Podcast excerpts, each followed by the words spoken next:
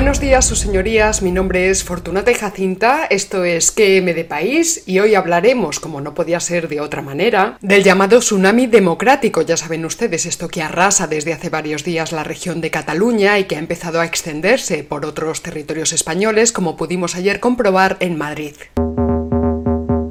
El movimiento se llama Tsunami Democratic, así en, en, lengua catalana, pero bueno, nosotros en la lengua del imperio diremos Tsunami Democrático. Y quien no entienda que si el español tiene hoy día la pujanza que tiene a nivel mundial es porque fue en su momento la lengua del imperio, pues que se vaya a estudiar un rato. Luego dirán que todo esto lo decimos para provocar, pero es que verán ustedes lo mismo le pasó al latín, que si alcanzó esa hegemonía extraordinaria fue porque era la lengua del imperio romano. Las etiquetas España es un estado fascista y tsunami democrático son tendencia mundial en Twitter estos días. Hay distintas variantes y casi todas aparecen curiosamente mal escritas. Pero todas han recabado decenas de miles de tweets, me gustas, retweets y comentarios. Ya vemos que muchas de estas etiquetas están redactadas en inglés, cosa que no debería sorprendernos, ya que el aparato propagandístico del separatismo catalán está concentrado desde hace dos años, como mínimo, en controlar el relato mediático internacional. Y para ello utilizan el inglés, ni más ni menos, es decir, la lengua de ese otro imperio. Porque claro, frente al fascismo, a estos señores del tsunami democrático pues se les llena la boca de democracia y de libertad y de derechos y de toda esa pesca. Luchar contra el fascismo legitima cualquier acción. Porque parafraseando a Tomás de Kempis, más vale temer al fascismo que saber definirlo, ¿verdad que sí? Y también podríamos decir, más vale hablar en nombre de la democracia y de la libertad antes que saber definirlas. Porque lo que ahora está de moda es llamar fascista a todo hijo de vecino, menos a quien es o fue un poquito fascista de verdad. A ver si alguien se acuerda estos días, por ejemplo, de José Dencas, líder del Estado catalá y a sueldo del mismísimo Mussolini.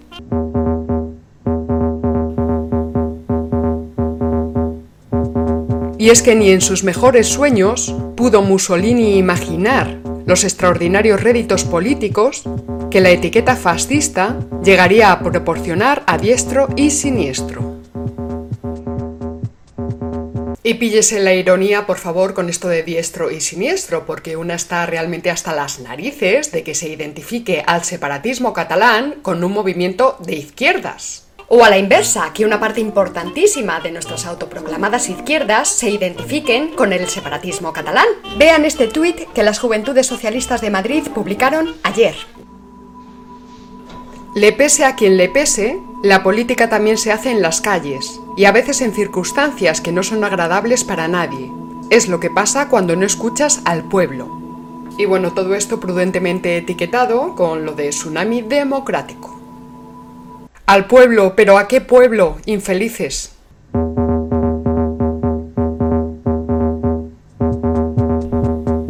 Es difícil obviar, aunque muchos lo hacen, el hecho de que esta ideología hispanófoba, que afirma descaradamente en redes sociales cosas como soc catalán, no un español de merda, ñordos españoles, o España es un estado fascista, va dirigido contra todos los españoles por el hecho de ser eso, españoles, y al margen de la ideología política que cada uno practique en su casa. Por cierto que muchos extienden su odio hacia Hispanoamérica, a la que tildan a sí mismo de basura.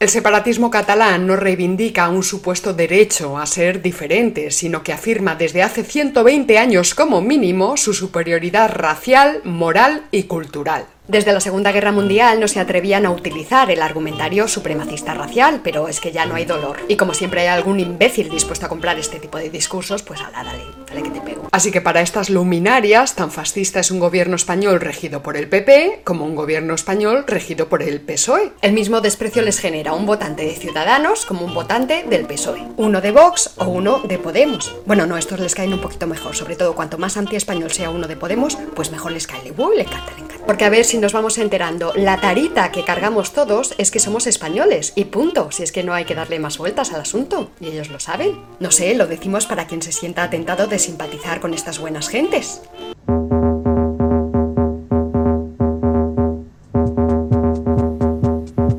Pero nada, ni caso, ahí estaba anoche la Puerta del Sol de Madrid, llenándose de españoles en defensa del supuesto pueblo catalán. Y olvidándose vergonzosamente de los 5 millones de catalanes que luchan contra el delirio separatista cada día. Y encima estos gaznápiros atontados de sol portaban banderas republicanas, Insistimos, quien no vea la tostada es que está ciego. Tsunami Democrático es una plataforma supuestamente anónima que trata de dirigir las manifestaciones vandálicas que están ocurriendo en Cataluña tras la sentencia del Tribunal Supremo contra los políticos dirigentes del denominado Procés. Al parecer, la idea de poner en marcha este engendro del separatismo germinó durante la primera semana del pasado mes de septiembre en Ginebra, en una cumbre de separatistas a la que asistieron Joaquín Torra, el fugado Carlos Puigdemont, la también fugada Marta Rovira y otra tiparraca huida de la justicia española, Ana Gabriel.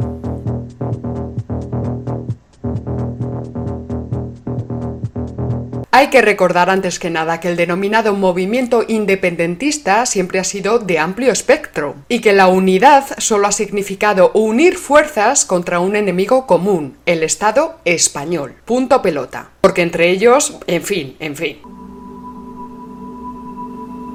En esa reunión de septiembre no se proyectó una acción conjunta de cara a la sentencia del Tribunal Supremo pero sí acordaron apoyar una iniciativa de movilización ciudadana denominada Tsunami Democrático, que en principio no tenía por qué ser violenta.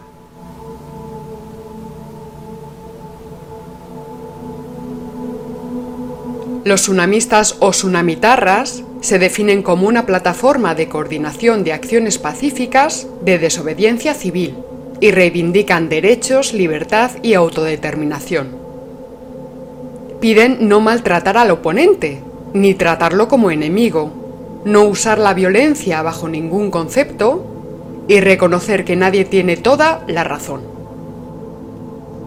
Pero claro, el problema es que uno alimenta a la bestia durante años y de repente descubre que la bestia tiene vida propia, ¿verdad que sí, señor Torra? No puede usted pasarse meses enardeciendo a las masas al grito de apretad, apretad, y luego pretender que se comporten como si fueran Chip y Chop, esas tiernas ardillitas. Más bien te han salido las hordas de Sauron o un ejército de caminantes blancos, ¿eh? Uh, uh, uh, Lejos de amilanarse, Joaquín Torra ha comparecido esta mañana en el Parlamento catalán para pedir al separatismo que insista en la desobediencia civil exigir contención a los mozos de escuadra y garantizar la continuidad del proceso separatista. Y así dice, habrá que volver a poner las urnas para la autodeterminación y acabar la legislatura validando la independencia, es decir, celebrando un nuevo referéndum.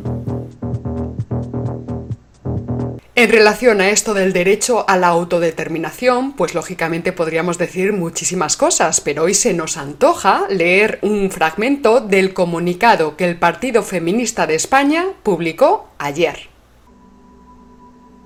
Cuando los independentistas alegan el derecho de autodeterminación, están utilizando un término que no les concierne, no se puede aplicar a Cataluña el derecho de autodeterminación de los pueblos, porque Cataluña no es un territorio colonizado por otro país imperialista. En principio, ese derecho fue aprobado en la Declaración de Derechos Humanos de la ONU de 1948, para liberar a las colonias que todavía mantenían las potencias imperialistas europeas. Cataluña no es una colonia, sino una parte de la nación española. Ahí queda, nosotros continuamos porque la plataforma de Tsunami Democrático pues lleva intentando al menos desde hace dos meses pues preparar un otoño calentito en Cataluña.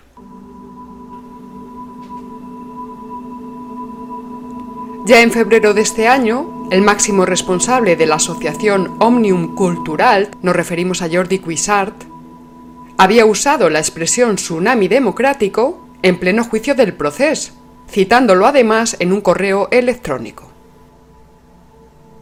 El modus operandi de esta plataforma emergente es movilizar a las masas a través de las redes sociales, especialmente pues Twitter, Facebook, Instagram y Telegram.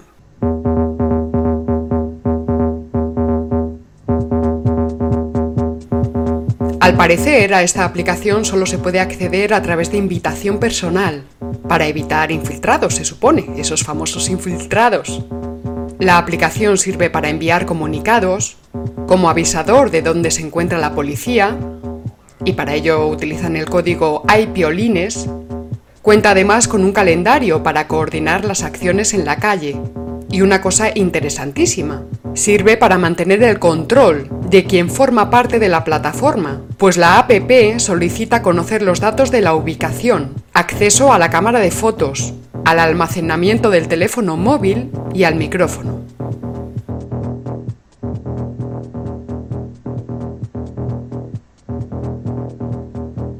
El pasado 2 de septiembre se lanzó un primer tuit que decía lo siguiente.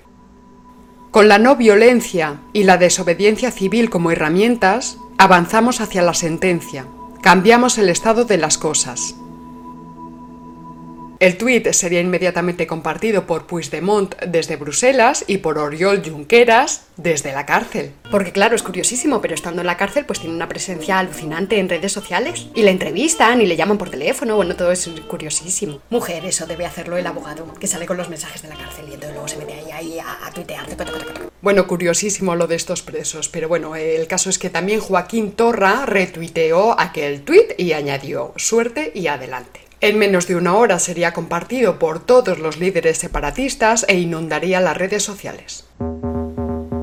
El objetivo de los tsunamistas o tsunamitarras es garantizar una crisis generalizada en el Estado español, que se prolongará en el tiempo. Y es que estos pelmazos, cuando se ponen en plan cansino, son de verdad campeones del mundo mundial, ¿eh? Son capaces de conseguir lo que quieren de puro aburrir, una y otra vez repitiendo y repitiendo y repitiendo y repitiendo y repitiendo y repitiendo.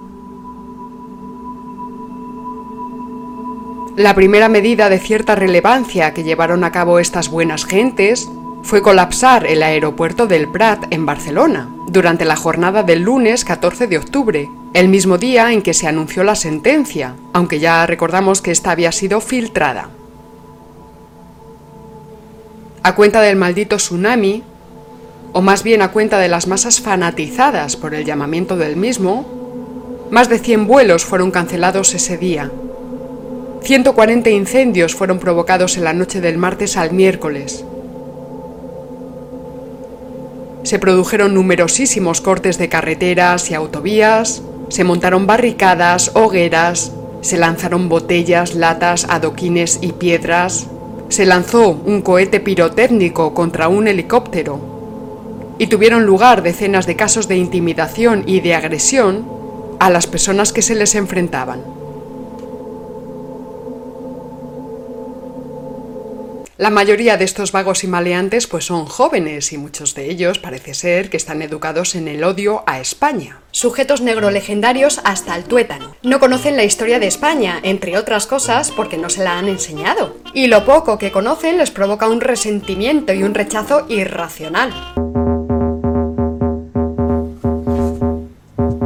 Los partidos políticos separatistas y organizaciones civiles como Omnium Cultural han dado el visto bueno a los planes y acciones de Tsunami Democrático. Y si todos estos partidos secesionistas apoyan unánimemente al llamado tsunami, pues eso nos hace sospechar ahí qué mal pensados somos de verdad. Y pues que todos estos partidos están por detrás del movimiento, de la movida esta, ¿verdad? Y manejando los hilos, no sé, digo yo, digo yo.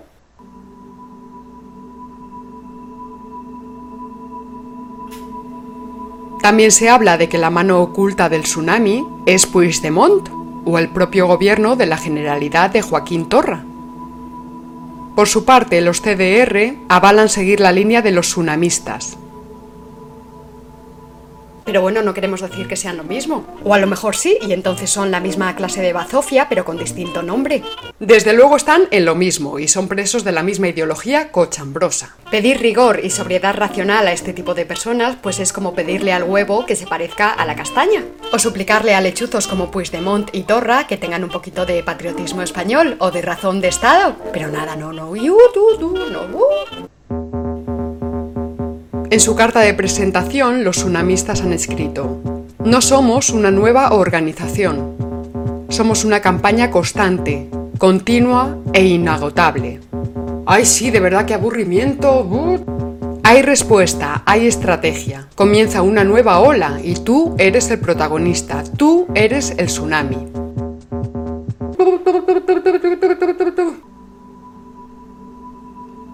José Guardiola, el exentrenador del Fútbol Club Barcelona, lacayo de los jeques cataríes, apareció el pasado lunes como el portavoz de este sedicioso tsunami fundamentalista. A Guardiola se le llenó la boca con eso de la deriva autoritaria de España. Tanto Guardiola como los tsunamitarras y otros muchísimos españoles consideran la sentencia del Tribunal Supremo como un ataque a los sacrosantos y perfectísimos derechos humanos, y esto es lo primero que dice el comunicado. Los derechos humanos por delante, los privilegios separatistas justo por detrás. Porque con derechos quieren dar a entender privilegios para la casta separatista, desde siempre, hijos. El mensaje de Tsunami Democrático leído por Guardiola fue emitido por la BBC la AFP y por supuesto la TV3. Y nosotros preguntamos, ¿para qué querrá este sujeto la libertad de expresión? Busquen si les apetece el vídeo de Guardiola y lean atentamente lo que dice. A nosotros nos parece que bien podría irse, por ejemplo, a Abu Dhabi y ejercitar allí la libertad de expresión contra Mahoma y Alá, a ver qué pasa. Por cierto, que el periódico The Guardian ha reprochado a Guardiola su doble moral con los derechos humanos, al no denunciar la falta de libertades en el Emirato de los Dueños del Manchester City.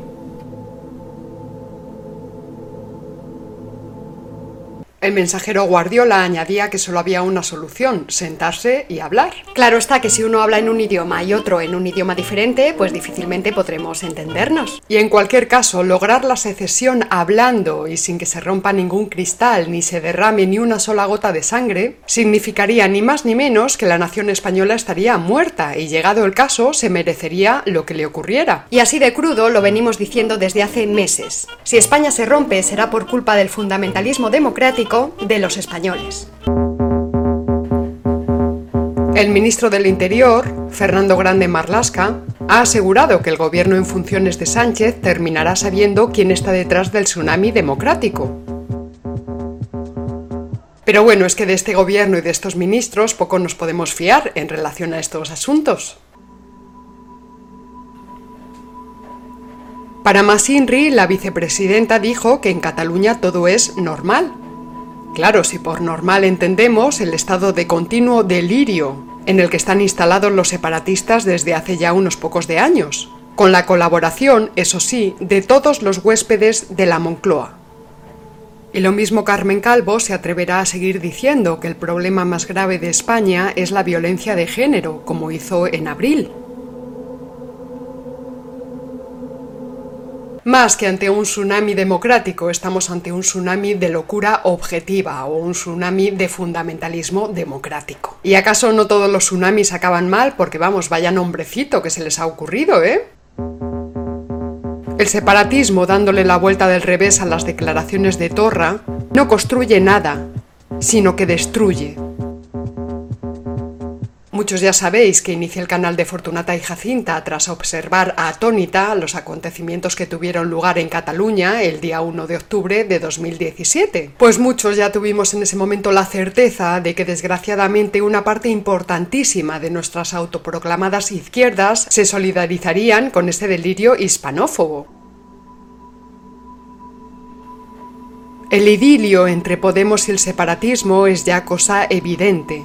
Pero si algo cansa, enfada y preocupa, es el puñetero guerra civilismo y la constante retórica antifascista empleada por el PSOE desde hace décadas.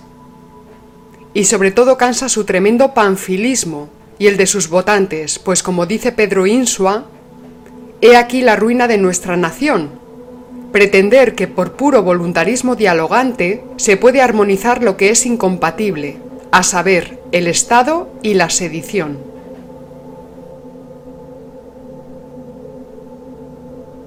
Este clima ha favorecido que esta nota redactada por un instituto de Cataluña, y no es un caso aislado, informe a los padres de que los motivos de la huelga convocada para el 17 de octubre son la sentencia del Tribunal Supremo y, atención, la represión franquista.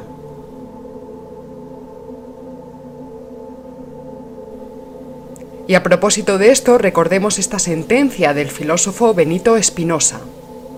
Sé también que es imposible que el vulgo se libere de la superstición como del miedo. Y esta es la función que el fantasma del franquismo cumple hoy día en nuestra sociedad política, mantener activa la superstición y el miedo.